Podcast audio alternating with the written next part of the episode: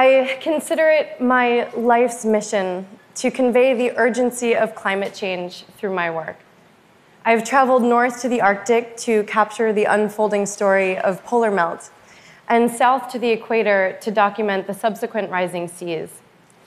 Most recently, I visited the icy coast of Greenland and the low lying islands of the Maldives, connecting two seemingly disparate but equally endangered parts of our planet.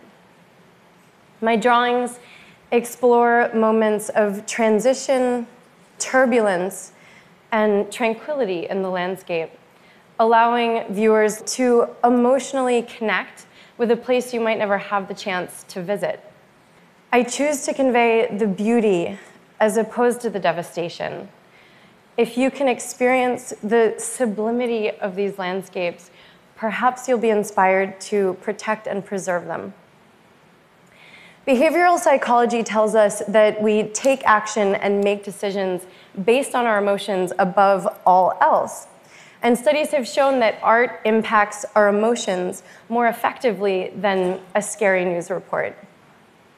Experts predict ice free Arctic summers as early as 2020, and sea levels are likely to rise between 2 and 10 feet by century's end.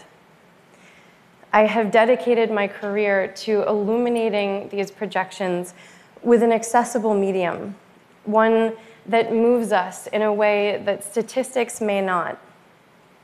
My process begins with traveling to the places at the forefront of climate change. On site, I take thousands of photographs, and back in the studio, I work from both my memory of the experience and the photographs to create very large scale compositions, sometimes over 10 feet wide.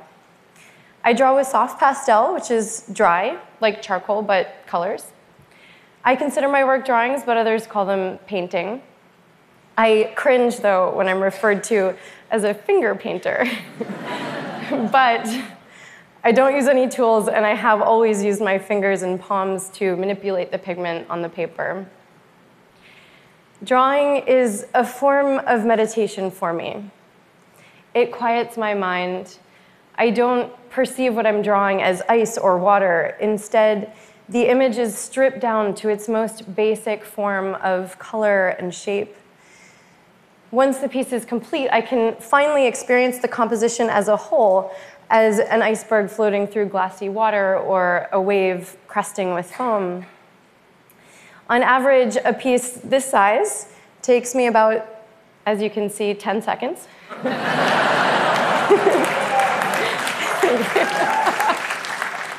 yeah, really more like 200 hours, 250 hours for something that size. But I've been drawing ever since I could hold a crayon, really. My mom was an artist, and growing up, we always had art supplies all over the house. My mother's love of photography propelled her to the most remote regions of the earth. And my family and I were fortunate enough to join and support her on these adventures. We rode camels in northern Africa and mushing on dog sleds near the North Pole. In August of 2012, I led my first expedition taking a group of artists and scholars up the northwest coast of Greenland. My mother was originally supposed to lead this trip. She and I were in the early stages of planning as we had intended to go together when she fell victim to a brain tumor. The cancer quickly took over her body and mind, and she passed away six months later. During the months of her illness, though, her dedication to the expedition never wavered, and I made a promise to carry out her final journey. My mother's passion for the Arctic echoed through my experience in Greenland, and I felt the power and the fragility of the landscape. The sheer size of the icebergs is humbling. The ice fields are alive with movement and sound in a way that I never expected. I expanded the scale of my compositions to give you that same sense of awe that I experienced. Yet, while the grandeur of the ice is evident, so too is its vulnerability. From our boat, I could see the ice sweating under the unseasonably warm sun.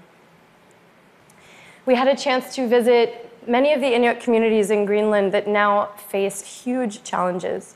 The locals spoke to me of vast areas of sea ice that are no longer freezing over as they once did, and without ice, their hunting and harvesting grounds are severely diminished, threatening their way of life and survival. The melting glaciers in Greenland are one of the largest contributing factors to rising sea levels, which have already begun to drown some of our world's lowest lying islands. One year after my trip to Greenland, I visited the Maldives, the lowest and flattest country in the entire world. While I was there, I collected images and inspiration for a new body of work drawings of waves lapping on the coast of a nation that could be entirely underwater within this century. Devastating events happen every day on scales both global and personal. When I was in Greenland, I scattered my mother's ashes amidst the melting ice. Now she remains a part of the landscape she loved so much, even as it too passes and takes on new form.